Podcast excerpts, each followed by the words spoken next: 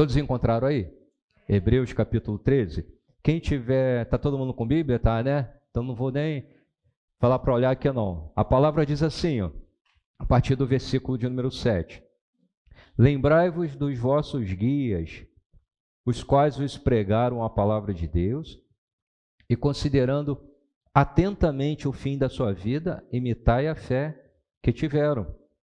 Jesus Cristo, ontem e hoje, é o mesmo e o será para sempre. Algumas traduções dizem assim: ó, Jesus Cristo é o mesmo ontem, hoje e sempre o será. Não vos deixeis envolver por doutrinas várias e estranhas, porquanto que vale é estar o coração confirmado com graça, e não com alimentos, pois nunca tiveram proveito os que com isto se preocuparam. Versículo 10. Possuímos um altar do qual não tem direito de comer os que ministram no tabernáculo. Pois aqueles animais cujo sangue é trazido para dentro do Santo dos Santos pelo sumo sacerdote, como oblação ou como sacrifício pelo pecado, têm o um corpo queimado fora do acampamento ou do arraial. Algumas traduções traz arraial.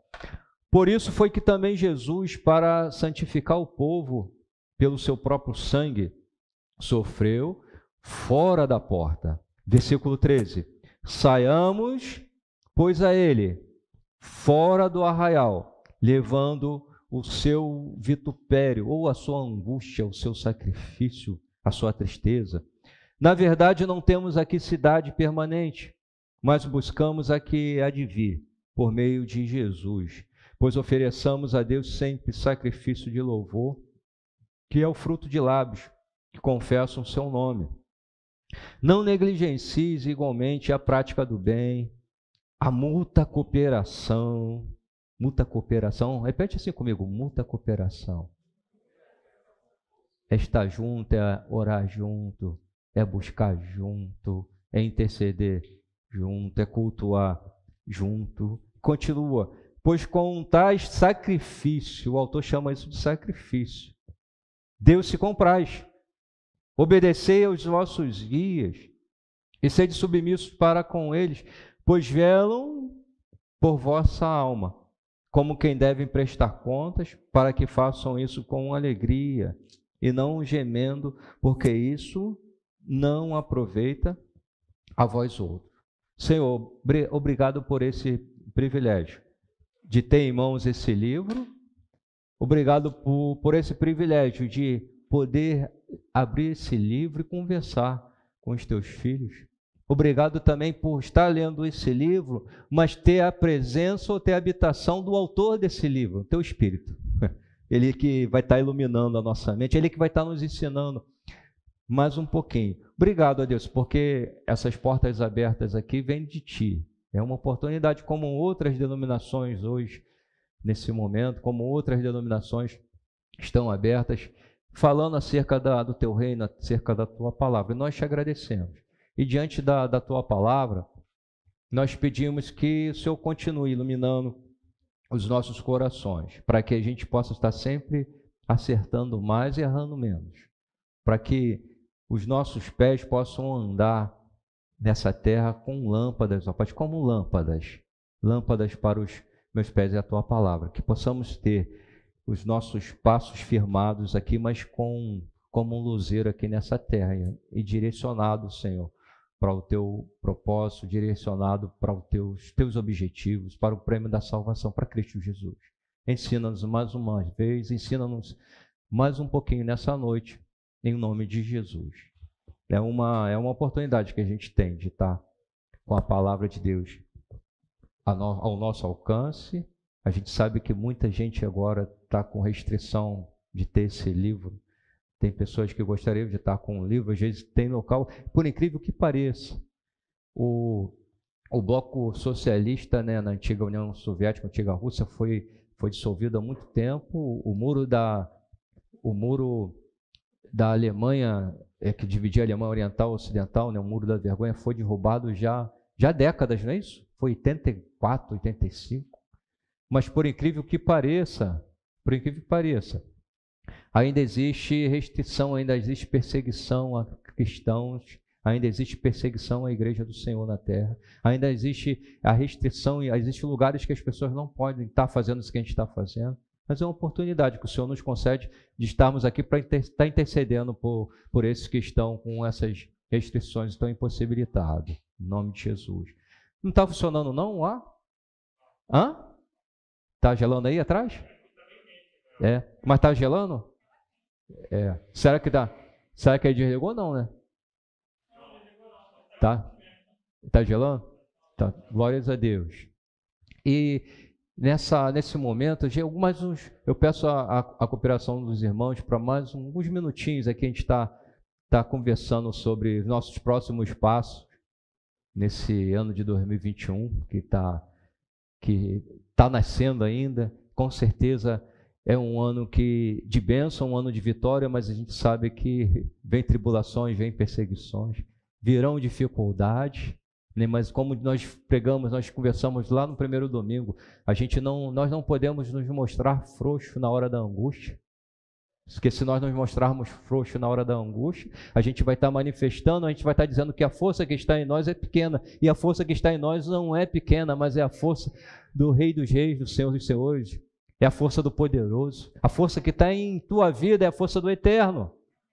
É a força que te, que te move, que te conduz mesmo passando por dificuldade, aflições, angústias, mas a força do eterno que está em nós, ela nos faz mais que vencedores. Faz com que a gente passe por essas dificuldades, cantando e glorificando ao Rei da Glória. Às vezes derramando lágrimas, né? Mas até essas lágrimas, elas são um testemunho de salvação para aqueles que estão nos assistindo. A gente sabe disso, né? Existe uma nuvem de testemunho à nossa volta e a nossa vida, isso é bíblico, isso é palavra, a nossa vida ah, o que nós passamos aqui serve de espetáculo para o mundo. E é interessante, Paulo ele fala isso, que a própria criação ela está na expectativa da manifestação dos filhos de Deus. Ou seja, aquilo que está em você aí, que é poder, aquilo que está em você aí, que é salvação, que é benção, isso aí tem que ser manifesto. Isso aí tem que ser manifesto para que todos possam ver a glória de Deus através de você. Né? Tem um louvor do Prisma, né, Tiago, que é, ele, na letra diz que o Senhor, Deus não tem mãos, não é isso? Não tem braços, né? Nós somos as mãos, os braços do Senhor para abençoar a nossa família, a nossa casa, abençoar o Brasil, abençoar as nações. Nós somos assim. E né, é, nessa, nesse texto que a gente, a gente acabou de ler, eu tirei aqui para a gente conversar um pouquinho esse tema. Né, um, eu, eu, eu, lembrei que tem, às vezes o pessoal bota muito. Já botou isso aí, Cleiton? um relacionamento sério com fulana, com. Não? Tem, né? O pessoal gosta de botar muito isso aí, né, Tiago? Não bota, não? Então, no, no relacion... não bota, Fatinho, pessoal aí do. No relacionamento sério com não sei quem, né? E eu, eu lembrei desse, desse relacionamento sério. E quando eu estava olhando esse texto, é, eu, eu refleti que a vontade de Cristo é que nós tenhamos sempre com Ele um relacionamento sério, um compromisso real. Não da boca para fora, mas um compromisso real. E, e, e às vezes não sempre. Eu lembrei que quando a gente passa por dificuldade, a gente passa por aflição, e alguém uma vez me perguntou, quando assim que se converteu, aceitou a Cristo como Salvador, e uma alegria tremenda, e, toda, e daqui a pouco começou a vir as dificuldades, começou a vir os apertozinhos, a, a, as injúrias, e aí a pessoa perguntou assim, mas Jesus Cristo não, não veio para nos trazer vida e vida abundância. A vida abundante, Jesus Cristo não carregou sobre ele as nossas dores, as nossas enfermidades. Por que as aflições? Por que as dificuldades? Por que as angústias? É, eu falei, olha, é nas angústias, é nas dificuldades, é, é nas aflições que esse vaso de barro é quebrado, é fissurado, e a essência, a, a, aquilo que é precioso, as pedras preciosas, o ouro que está lá dentro, a riqueza que é Cristo é manifesta através dessas fendas. É por isso que nós passamos por dificuldade, aflições. Para que haja fissura na nossa vida, para que às vezes até nos rachemos e quebramos, para que essa luz poderosa seja manifesta. É, senão a gente viveria de crente teórico. Ah, posso todas as coisas, aquele que me fortalece, mas a gente não passa por dificuldade nenhuma para praticar isso. A gente só vai ver que nós podemos todas as coisas no Deus que nos fortalece, no eterno, no Rei dos Reis, quando a gente passa por alguma dificuldade. E a gente já presenciou, já passamos por dificuldade e nós podemos declarar que eu posso todas as coisas no Deus que me fortalece. É por isso que passamos por, por aflições. E Jesus Cristo ele está sempre nos convidando para a gente ter um, um compromisso com Ele, para estar mais alinhado com Ele, para a gente deixar algumas coisas desse mundo, algumas coisas da religião, ou todas as coisas da religião de lado e se seguir ao Senhor na essência. Nesse texto que a gente leu, é um texto bastante, é, bastante completo, maravilhoso, mas eu quero pegar três versículos só para gente, a gente conversar um pouquinho nessa noite e, e orar mais um pouco pelos nossos irmãos. O versículo 8 diz assim: ó, Jesus Cristo é o ontem, hoje e sempre o será.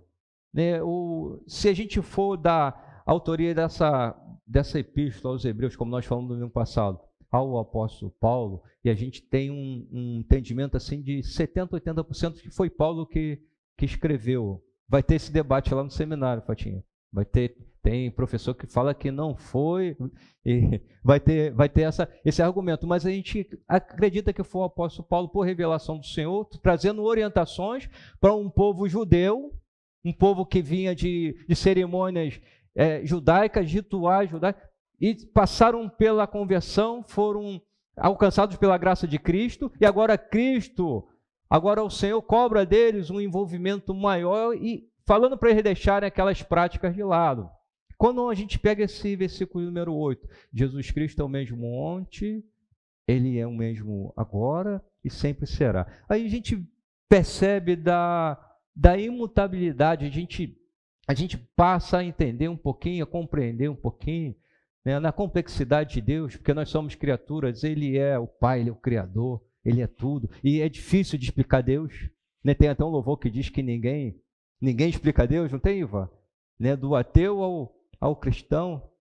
Não tem um louvor assim, ninguém explica Deus. E na verdade, a gente vai argumentar, a gente vai falar sobre Deus, a gente não vai conseguir explicar Deus mas a gente vai conseguir viver Deus na nossa essência espiritual e passar isso para outras pessoas. Daqui a as pessoas vão estar sendo abençoadas sem saber, às vezes até sem entender. Senhor, porque eu, Senhor miserável, pobre, o Senhor foi, me escolheu, me alcançou com a sua graça, e eu sou carta aberta, tua carta aberta para esse mundo. Deus é assim. E a gente não consegue compreender. Mas a gente vê é, o, o autor aqui falando da imutabilidade de Cristo ele é o mesmo ontem. E eu, eu parando um pouquinho para entender isso aqui, ele quer passar para os hebreus aqui. E na verdade ele estava trazendo um despertamento, como se estivesse sacudindo alguém. Domingo passado nós falamos sobre aqueles que foram iluminados, ou seja, foram alcançados pela graça de Cristo. Né? Às vezes a gente usa muito essa expressão. Ah, num, num, determinado dia da minha vida, lá em 1980 e tal, eu fui, levantei minha mão, aceitei Cristo como Salvador, me entreguei a Ele. A gente usa essa expressão, né? Mas a gente sabe que pela palavra a gente não aceita Cristo, nem conseguiríamos aceitar, mas é Ele que nos escolhe, é Ele que nos chama e fala assim: ó, vades e deis frutos, é Ele. É por Ele, é por Ele que nós estamos aqui. É por Ele que a gente abre o nosso coração, abrimos a nossa boca e fala: O Senhor é Deus sobre a minha vida. É só através dele, é Ele que escolhe. E a gente vê lá na eternidade uma coisa interessante: Deus é o mesmo ontem. Lá na eternidade, Deus, falando de Cristo, que Cristo é a imagem expressa do próprio Deus invisível. Né? Cristo é a imagem do Deus invisível, Cristo é, é a plenitude. E a gente vê a preexistência de Cristo, ele ainda é verbo. Lá na eternidade, eu achei isso interessante. Pedro, é, ele fala sobre isso, João lá em Apocalipse também fala sobre o cordeiro que foi morto antes da fundação do mundo. Pedro e João fala, usa essa expressão, o cordeiro que foi morto antes da fundação do mundo. Se eu não me engano, primeiro é de Pedro, não precisa, se quiser anotar aí, eu acho que eu anotei aqui, Apocalipse 13, 8 e 1 é de Pedro, capítulo 1, versículo 20. Eles usam essa expressão, cordeiro que foi morto antes da fundação do mundo. nós sabemos que cordeiro é uma tipologia, uma prefiguração do próprio Cristo. Quando se fala o cordeiro. Jesus hoje ele não é o cordeiro. Ele foi o cordeiro, porque o cordeiro precisava ir à cruz. Né? Jesus Cristo hoje ele é rei de reis, senhor dos senhores. Mas ele foi o cordeiro de Deus.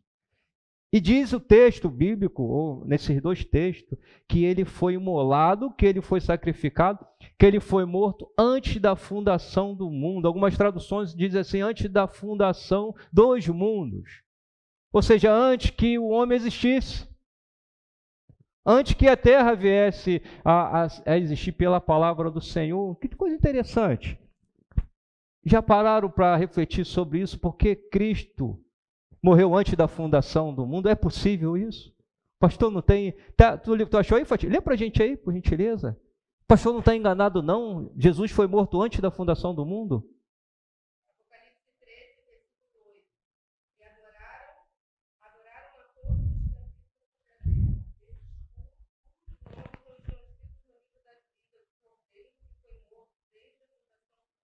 Antes que Adão e Eva viessem a existir, é o pecado de Adão e Eva, a queda ali, não deixou é Deus assim. E agora o que, que eu vou fazer? Não. Ali é um propósito de Deus, até aquela queda é um propósito, a gente vai ver que a Hebreus 2,14 diz que nós participamos de corpo e sangue. Nós somos criaturas e mais semelhança de Deus, com um propósito definido pelo próprio Senhor aqui nessa terra. E na nossa programação, na mente de Deus, o Senhor sabia que Adão e Eva ali iam ser o berço da civilização a partir deles. Então havia necessidade da queda, mas para que Adão e Eva existissem, para que nós existíssemos nesse corpo, um espírito perfeito que está lá dentro, a gente não vê, mas é esse espírito que glorifica a Deus. Esse espírito que ora, quando você ora pelo teu filho, pela tua filha, pelo teu neto, quando você fala assim, ó, Deus abençoe, quando pensa assim, ah, Senhor, abra, manifesta a melhor porta, é o teu espírito que está dizendo, esse espírito é perfeito. Esse espírito está assim com o Espírito Santo de Deus. Então Deus, quando ele lá, da, lá atrás, lá na eternidade, Jesus Cristo, né, Deus, Verbo lá na eternidade, ele vendo cada um de nós, um espírito perfeito, mas habitando num corpo débil, habitando num vaso de barro, ele já pensava assim: eu preciso morrer, eu preciso é, ser sacrificado, eu preciso sentir, eu preciso ter a expectativa da morte, eu preciso sentir. Deus já estava sentindo lá. É por isso que Pedro e João eles falam isso: o cordeiro que foi morto desde a fundação do mundo, antes do homem vir a existir. Porque a nossa existência, a existência de Adão e Eva, ela só poderia ser possível através da morte de Cristo. Você pode falar assim, glórias a Deus. Porque se nós estamos aqui nessa terra participando de corpo de Cristo, foi porque Cristo morreu por nós. É, ou seja, quando fala morreu antes da fundação do mundo, era a expectativa de sofrimento e de morte que Cristo já estava sentindo lá na eternidade pela tua vida. Fala assim: que grande amor, meu Pai. É muito amor.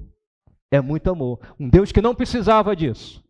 Um Deus que não precisava, Ariete, morrer ou sentia as dores da morte, ou sentia as dores da cruz lá na eternidade, mas estava sentindo por causa do amor que ele tem por nós. Isso vem dele.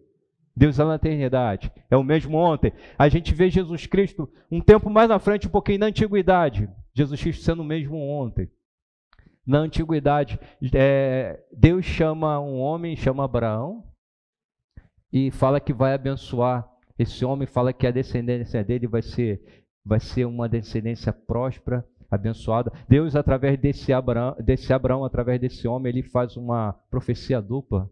Ele fala de um povo é, é, físico, ele fala de Israel, de um povo que ia ser próspero, e fala de uma, de uma geração, de uma descendência espiritual, a igreja que somos nós. Mas eu achei uma coisa interessante, que na antiguidade, o Senhor sendo mesmo, ele quando chama Abraão, e daqui a pouco Abraão se mete numa guerra, isso está em Gênesis capítulo 13, 14. Abraão se mete numa guerra, guerra dos quatro reis contra cinco. Abraão vai lá porque o Ló se meteu lá, o sobrinho dele se meteu, ele tinha que resgatar Ló e os servos de Ló. E daqui a pouco vem Abraão cansado dessa guerra. Abraão cansado dessa guerra. E quando se vem de uma batalha, a pessoa vem com fome, a pessoa vem desgastada. A gente passa por uma batalha do dia a dia nosso. A gente não fica abatido, desgastado? Imagine uma guerra de confronto físico. De, quando, que a Bíblia não dá os detalhes, mas a gente, quando imagina uma guerra, o povo de Israel vivia sempre guerra. E Abraão, lá atrás, antes de Israel vir a existir, ou ser nação, ele participa dessa guerra. E quando se vem numa guerra, vem em farrapos, vem cansado, vem com fome. Uma coisa interessante quando a gente vê aqui é, é, autores hebreus falando de Jesus Cristo mesmo ontem. O tratamento que ele tem com Abraão. Abraão não pede nada a ele, e Deus se manifesta através de um homem né, chamado Melquisedeque, o rei de Salém, ou rei de paz. Ali a personificação do próprio Jesus Cristo. A gente vai ver que o próprio autor dos Hebreus ele, ele dá esse testemunho e Melquisedeque sem genealogia, sem pai, sem mãe ali, ou seja, a semelhança do próprio Cristo, era o próprio Deus manifesto, Cristo na sua pré-existência. E Abraão se achega, se achega a ele, se encontra com Abraão, e interessante que Abraão não pede nada a ele, mas diz que o rei de Salão, de Salém, chega para Abraão e dá pão e vinho. Fala assim, ó, sustento e alegria. Sustento, alimento e alegria. Alimento de quem vem com fome, cansado, e o vinho ali que simboliza alegria. Interessante que eu achei isso. Deus se relacionando, Jesus Cristo ontem se relacionando com o povo dele.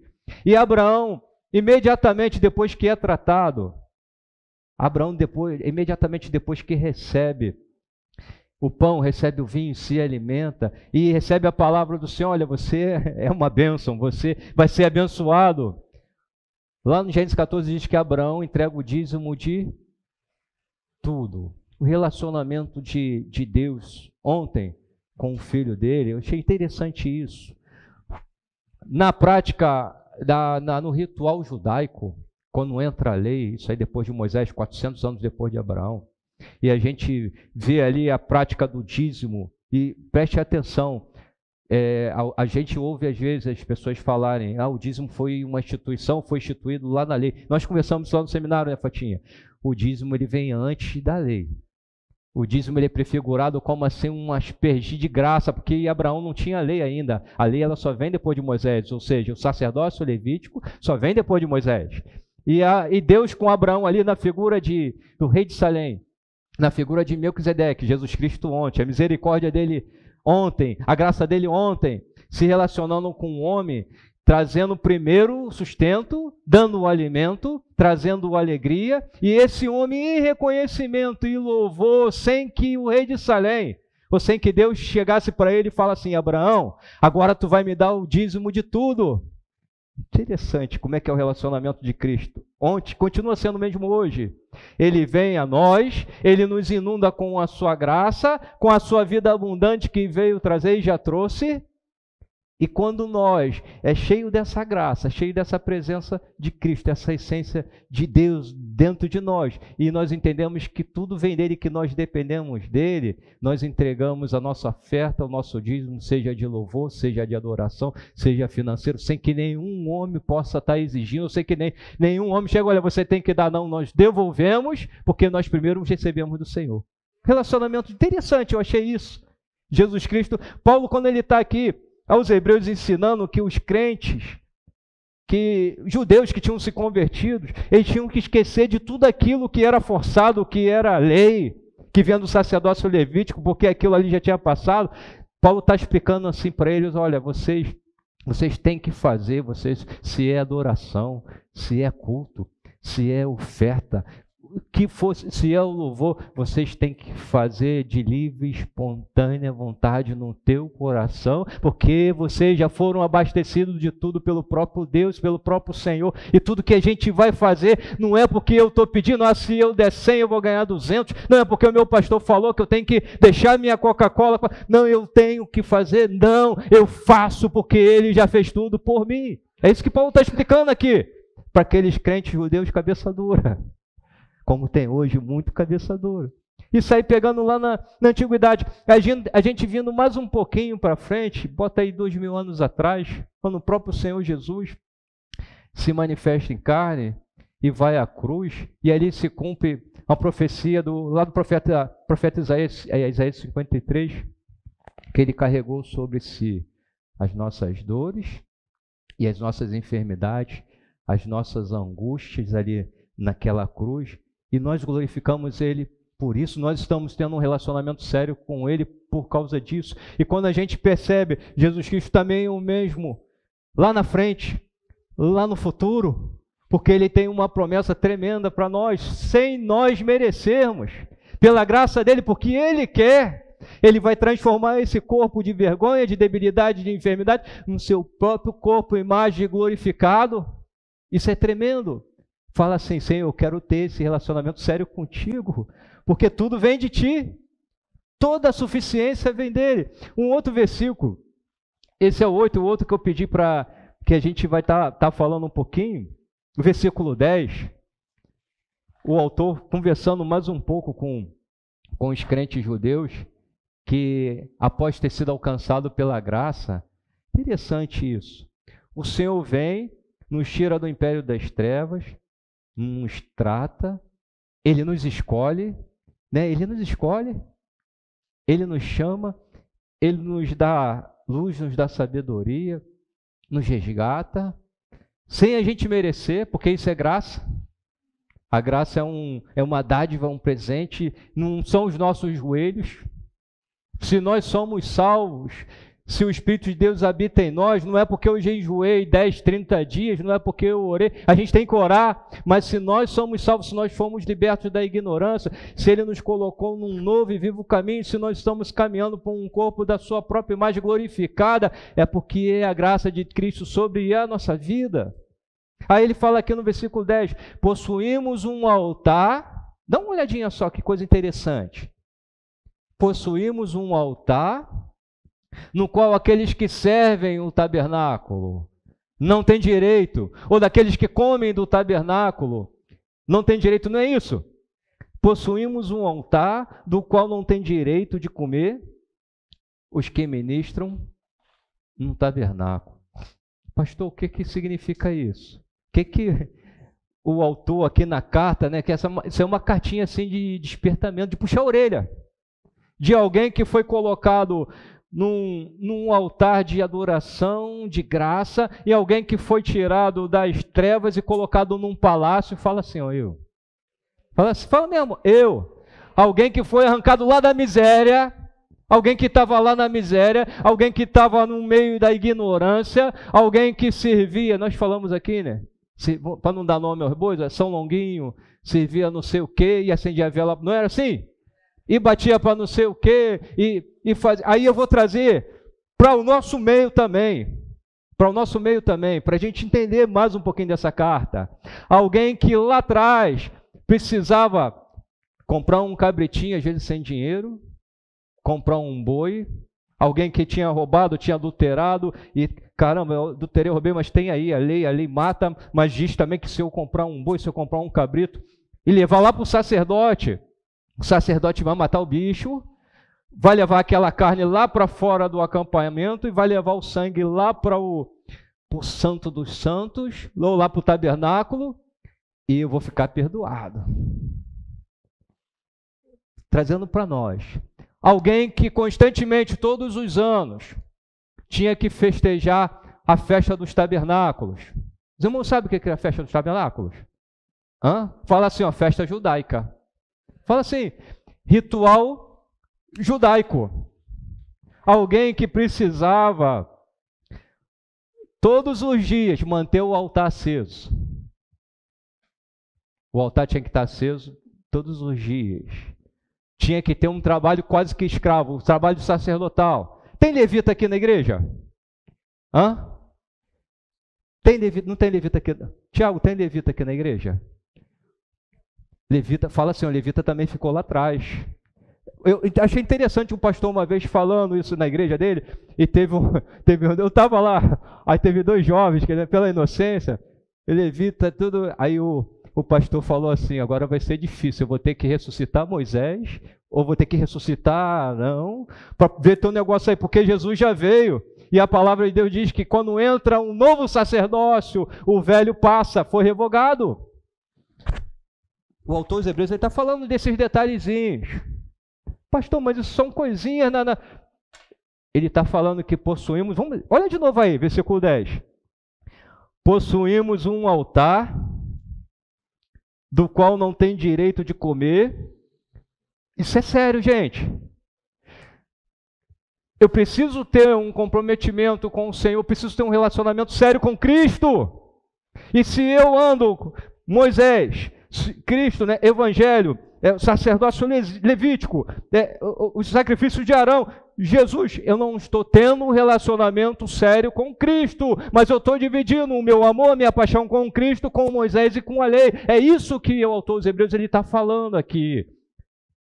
Ei, abençoado, você possui um altar invisível que não foi construído por mãos de homens, que não há instituição de Levi, de Arão, porque isso tudo ficou lá atrás, mas você possui um altar eterno estabelecido pelo próprio Deus, um altar de graça, de bênção, que só pode ser servido através da fé e só podemos viver dele através da fé e de graça. E que se, se eu andar meneando entre dois pensamentos, entre lei, entre o culto antigo, entre a religião antiga, seja ela qual for, seja a religião antiga qual for, seja o ritual antigo qual for, seja ele, ah, mas é judeu, judeu era o povo de Deus, era, mas tudo que aconteceu com Israel era um ágil, era um processo, era uma fase. Jesus Cristo veio e falou: está tudo está consumado.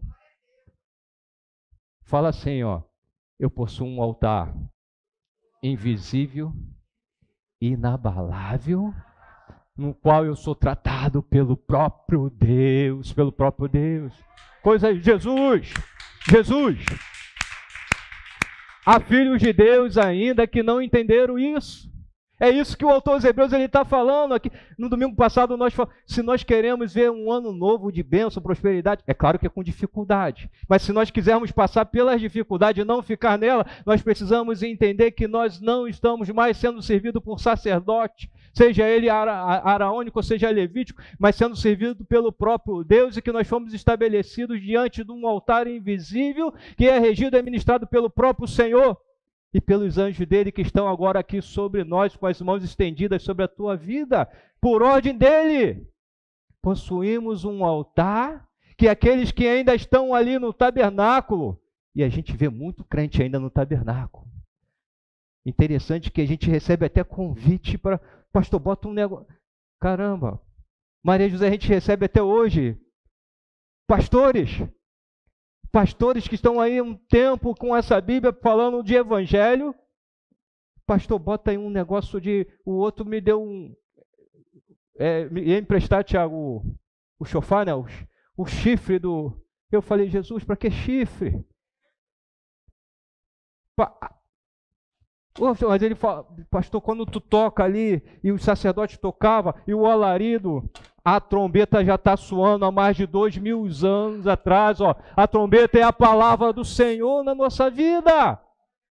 E tem gente, tem filho de Deus assim, ó, para o evangelho, e assim, ó, lá, lá, lá, lá, lá em cima ele fala assim, ó, no versículo 9: não vos deixeis envolver por doutrinas várias e estranhas. Não está escrito aí? Que doutrinas várias e estranhas é essa que o autor está falando? Ele está falando assim para um povo que foi alcançado pela graça de Cristo Jesus, que foi salvo, que foi liberto daquele, de tudo aquilo que ficou lá atrás, do sacerdote Levi, do sacerdócio araônico, dos rituais, do cabritinho que era morto no altar. Ele está falando para um povo que agora tem que viver por fé, tem que viver por graça. Tem, ele está falando de um povo agora que não precisa mais de um intercessor. Não, ó, o pastor tem que primeiro passa por aqui, para depois passar por aí. Quantos já ouviram isso? Não levanta a mão, não. Se o Senhor não falar aqui, não vai falar aí. Mentira! O apóstolo Pedro fala que vós sois o sacerdócio real de Deus, nação santa, nação eleita, propriedade exclusiva de Deus. Fala assim, ó, eu sou propriedade exclusiva de Deus. Quando um homem de Deus fala assim, ó, se não passar aqui, não passa aí. É mentira. Às vezes passa aí e não passa aqui, porque eu não estou vivendo desse altar invisível, mas estou vivendo do altar lá de trás. Quando ele fala que eu não vos deixais envolver por doutrinas estranhas, variadas, é porque se eu pego o evangelho de Cristo, que é simples, é puro, fala assim, o evangelho de Cristo é simples. É puro. É simples não precisa de ser inventado. Não preciso acrescentar nada. Eu não preciso inventar, botar um chofar, que isso não me pertence. Eu sou, eu sou brasileiro, não sou nem judeu. E se eu trago um chofar aqui para dentro, ou se eu boto um candelabro, e se eu tenho algum amigo judeu, ele vai me odiar, ele vai porque eu não sou judeu. Eu não fui circuncidado. Não tem nada no meu histórico que eu diz que eu sou descendente de, de, de Israel. Aí o autor ele fala aqui, olha, não vos deixais envolver por doutrinas variadas e estranhas. É quando eu pego um pouquinho de Israel e boto dentro da igreja. Eu pego um pouquinho do candomblé e boto dentro da igreja. Eu pego um pouquinho de não sei o que. Então, Senhor, não, isso aqui é só para ajudar. Aí o Senhor fala assim: a minha graça te basta, filho, a minha graça te basta. O meu espírito é suficiente sobre a tua vida. Glórias a Deus. Glórias a Deus. Jesus falando assim: o meu espírito é suficiente sobre a tua vida. Para a gente finalizar.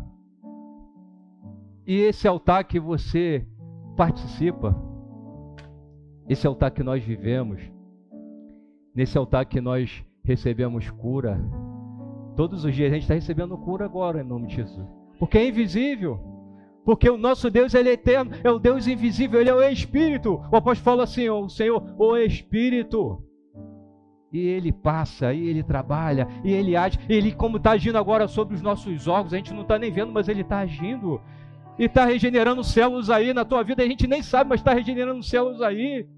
E ele dá ordem aos anjos dele agora para impor as mãos na tua coluna, aí na tua cabeça, seja qual for a enfermidade, está sendo colocada por terra em nome de Jesus, porque esse altar em que nós estamos participando com o Rei da Glória, esse altar é invisível, ele é espiritual.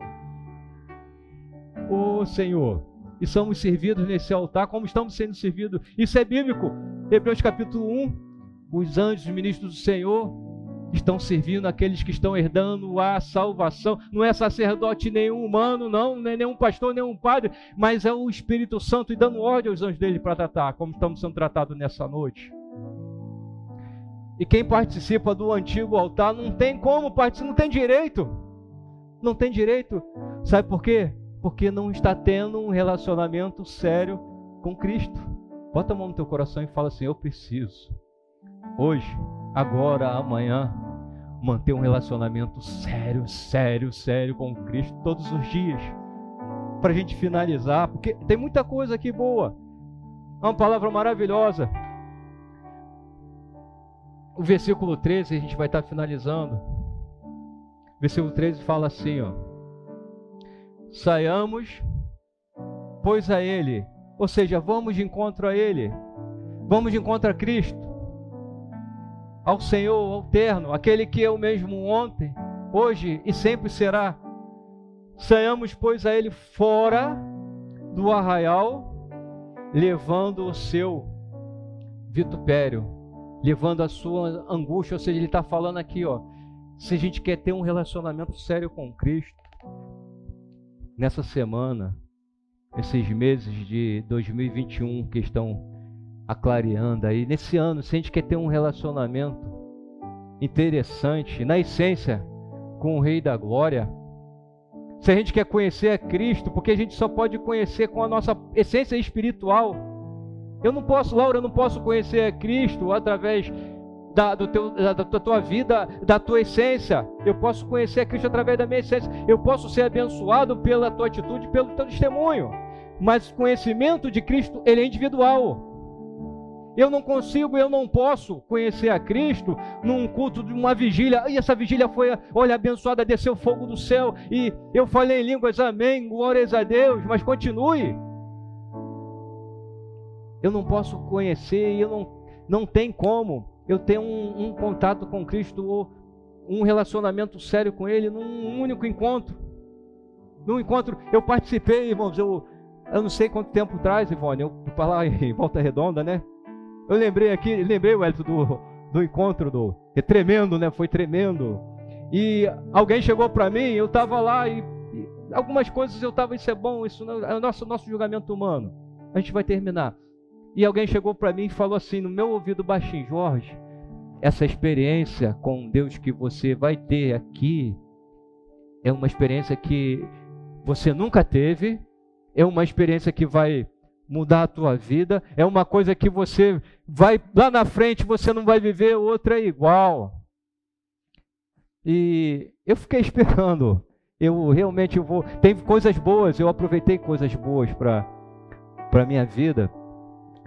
Mas eu entendi, eu entendo que a experiência com Cristo, um contato com Ele, né, um comprometimento com Ele, um, um, um relacionamento sério com Ele, ele não fica só num dia, Ah, o culto da dia de ontem foi bom, não foi bom? Amanhã de oração foi gostosa? Mas o Senhor tem, tem reuniões maiores e mais poderosas para a gente. O Senhor tem mais tratamento para nós. Eu entendo que o relacionamento com Cristo são todos os dias. O relacionamento com Cristo é toda vez que, que a minha essência está disponível para adorar. O relacionamento com Cristo, o meu relacionamento com Cristo, é na tristeza, até chorando, mas sabendo que Ele está enxugando as minhas lágrimas e que Ele está acalentando o meu coração. O meu relacionamento com Cristo, ele também se fortalece até quando eu estou sentindo dor, porque a palavra diz que essa tribulação ela é efêmera, ela é passageira, ela não veio para ficar. E se ficar mais um pouquinho é para glorificar o nome dele. O relacionamento com Cristo eu também entendo quando eu estou vivendo uma abastança, estou num período de, de, de alegria, porque é Ele que é a alegria do meu coração. Ele é que é a minha alegria. E eu entendo assim. Quando para a gente finalizar, quando o autor diz aqui assim, quando a gente para sair um encontro de Cristo, para a gente ter um encontro com Cristo todos os dias, é necessário que esse encontro seja fora do arraial. Repete comigo assim, ó, fora do arraial. Fora do arraial. Ele diz isso para a gente finalizar. Saiamos, pois, a ele fora do arraial, levando o seu vitupério. Ele traz uma comparação com o arraial dos judeus, o acampamento Israel, do Egito até a terra palestina. E o arraial era o local onde as mulheres, os homens, as crianças, os velhos estavam, tinha um tabernáculo. E no arraial havia pecado, no arraial havia imundície, no arraial havia falta de esperança, no arraial havia confiança no homem, porque era assim todos os dias. Aí, qual é o sacerdote que está lá hoje de plantão? Qual é o sacerdote que vai receber o, o meu animal? E ó, o sacerdote morreu. Quem é que vai substituir ele? Quem é o sumo sacerdote? Será que o sumo sacerdote morreu lá no Santo dos Santos? Não, se morreu, puxa ele com a corda. E agora quem é que vai substituir? No arraial a confiança estava no homem. No arraial a confiança estava nos cerimoniais no derramamento de sangue. Tinha que ser todo dia. Todo dia um cabritinho e um boi. Todo dia. Todo dia a confissão de pecado, todo dia. E voltava a se fazer a mesma coisa. No arraial não tem esperança, no arraial não tem confiança, tem no homem. No arraial é desesperança, no arraial é ignorância. Ou então, o que, que significa para a gente ter um encontro, para a gente sair um encontro de Cristo? Para a gente ser abraçado por Ele todos os dias. Como a gente está sendo abraçado? é necessário que a nossa confiança esteja nele, não no homem, não no sacerdote. É necessário que a gente esteja desligado das imundícies do arraial. É necessário que o nosso coração esteja cheio de esperança. Sair ao encontro de Cristo e ter resposta e ter solução. E viver uma vida de fé e prática. E batalhar nesse ano de 2021 e ver vitória. Né? Ver vitória. Não, de repente a gente vai perder uma batalha aqui, mas a gente não vai ficar. A palavra de Deus diz, o apóstolo Paulo fala, muitas vezes abatido, mas nunca destruído. Olha aí para quem está do teu lado e fala assim, ó. Fala por telepatia, né, para não abrir a boca. Fala assim, ó, você vai ficar até abatido nesse ano, mas o Senhor não vai permitir que você seja destruído, porque você serve a Ele fora do arraial. Você não depende de cerimoniais humanos, você não depende do esforço humano, mas da graça de Cristo sobre a tua vida. Que o Senhor possa te abençoar. Um ano de 2021 de bênção, de vitória, fora do arraial, em nome de Jesus. Vamos louvar, Tiago.